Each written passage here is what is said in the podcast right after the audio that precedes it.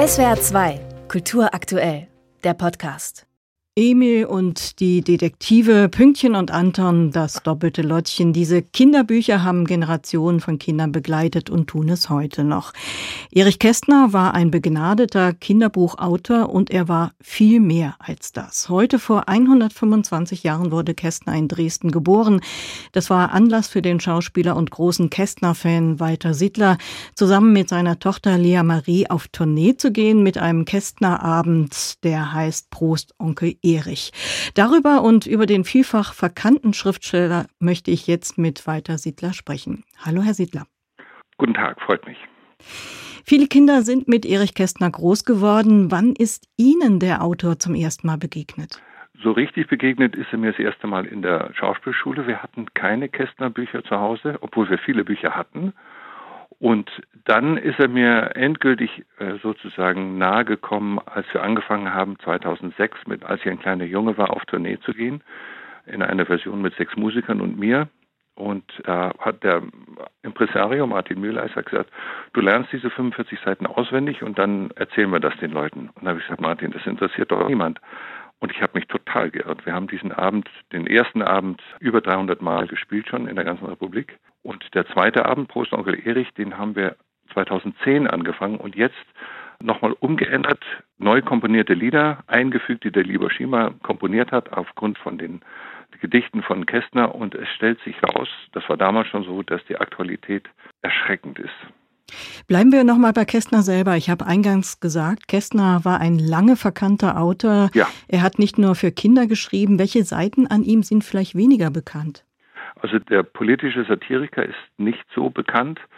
Seine klare Haltung, wie Ossietzky auch und Tucholsky auch, gegen Diktaturen und gegen Tyrannei und Revanchismus und Kapitalismus, das ist alles nicht so bekannt. Obwohl man zum Beispiel, wenn man Emil und die Detektive liest, ist für Erwachsene auch sehr interessant. Da ist eine ganz klare, heftige Kapitalismuskritik drin, wenn er nicht Regeln folgt.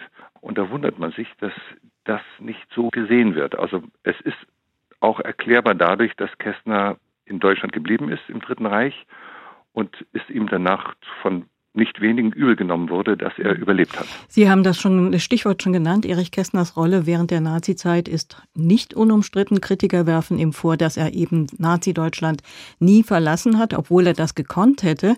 Und dann ja. hat er 1943 für Goebbels das Drehbuch zu dem Unterhaltungsfilm Münchhausen geschrieben. Was war Kästner? Nazi-Sympathisant? Sicher Nein. nicht. Vielleicht ein Mitläufer? Auch nicht. Er hat also, wenn man in dem blauen Buch nachliest, was es immer noch zu kaufen gibt, hat er schon damals geschrieben, ich muss hier bleiben, um darüber zu schreiben, was hier passiert. Weil wenn keiner bleibt, dann werden wir nie wissen, was los ist. Und er hat dann auch im Ausland publizieren dürfen während des Dritten Reiches, weil die Nazis äh, Devisen wollten. Also er durfte in Deutschland nicht publizieren, aber da schon. Und das, was er dann in Deutschland publiziert hat, unter anderem eben auch die Drehbücher für das Propagandaministerium, nicht unter seinem Namen, das durfte er nicht. Und man kann fairerweise sagen, dass Münchhausen kein Wehrertüchtigungsfilm ist. Er hat also nie irgendetwas gemacht, was in irgendeiner Weise die Politik des Dritten Reiches stützen könnte, im Gegensatz zu vielen, vielen anderen. Trotzdem, nach 1945 haderte Kästner mit seiner Rolle im Nationalsozialismus. Ja.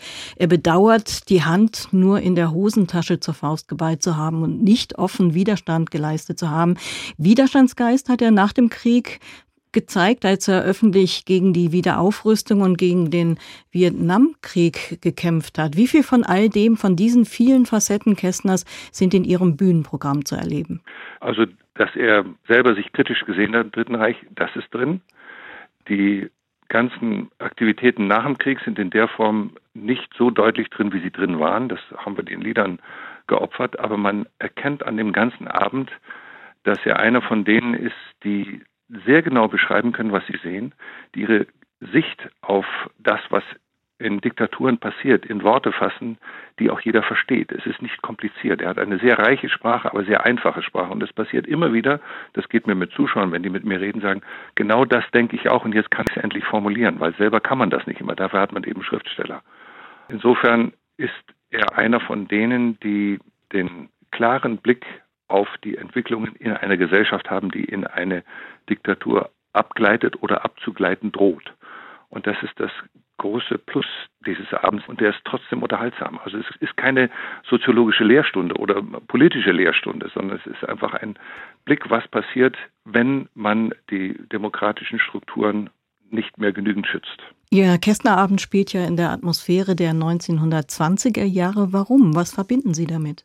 Das ist ein Teil, wo er sehr große Berühmtheit hatte mit anderen zusammen, die sogenannten goldenen Zwanziger, die so golden auch nicht waren übrigens, wenn man sich mal damit befasst, weil man das als Ausgangspunkt braucht, weil danach dieser starke Bruch kam zum Dritten Reich hin, sodass man sich nicht sicher sein kann, bloß weil man sich wohlfühlt und weil die Situation gut ist, dass es so bleibt. Man muss ständig und immer schauen, dass die Art, wie wir leben wollen, wenn wir eine Demokratie haben wollen, eine Freiheit haben wollen, da muss man ständig darauf aufpassen. Man darf äh, sich nicht in Sicherheit fühlen. Das, das funktioniert nicht. Dafür sind zu viele, sagen wir mal, Menschen da, die gerne einen starken Mann oder eine starke Frau an der Spitze hätten, die sagt, was man gefälligst zu tun hat und man muss nicht selber nachdenken. Und dann wird es gefährlich. Zuletzt die Frage, Sie sind erstmals mit Ihrer Tochter, der Sängerin Lea Marie Siedler, auf Tournee. Welchen, ja. welchen Part übernimmt sie an dem Kästnerabend? Sie hat von den Gedichten, die ich sonst selber gesprochen habe, die sind in, äh, eben in Lieder verwandelt worden. Die hat sie. Und das Schöne ist, dass Musik und Gesang hat einen anderen Eingang in die Fantasie und in die Herzen der Menschen. Und das, was ich in der Sprache machen kann, kriegt noch etwas dazu durch den Gesang. Also wenn sie die Gedichte, die politischen Gedichte vertont, das ist ein emotionaler Gewinn wenn sie gesungen werden. Und ich als, als Vater sitze da und kann zwölf Lieder zuhören. Ich finde es großartig. Schön. Heute feiert ein berühmter Schriftsteller, der nicht nur ein Kinderbuchautor war, seinen 125. Geburtstag, Erich Kästner. Und der Schauspieler Walter Sittler widmet ihm zusammen mit seiner Tochter Lea Marie und Musikern eine Bühnenhommage. Prost, Onkel Erich heißt sie, zu sehen ja. am Samstag in Wolfsburg, Sonntag in Kästners Geburtsstadt Dresden und am 1. März auch im Sendegebiet, da ist die Bühnenschau zu Erich Kästner in Koblenz zu Gast. Vielen Dank für das Gespräch, Herr Sittler. Danke auch, danke. SWR 2 Kultur aktuell. Überall, wo es Podcasts gibt.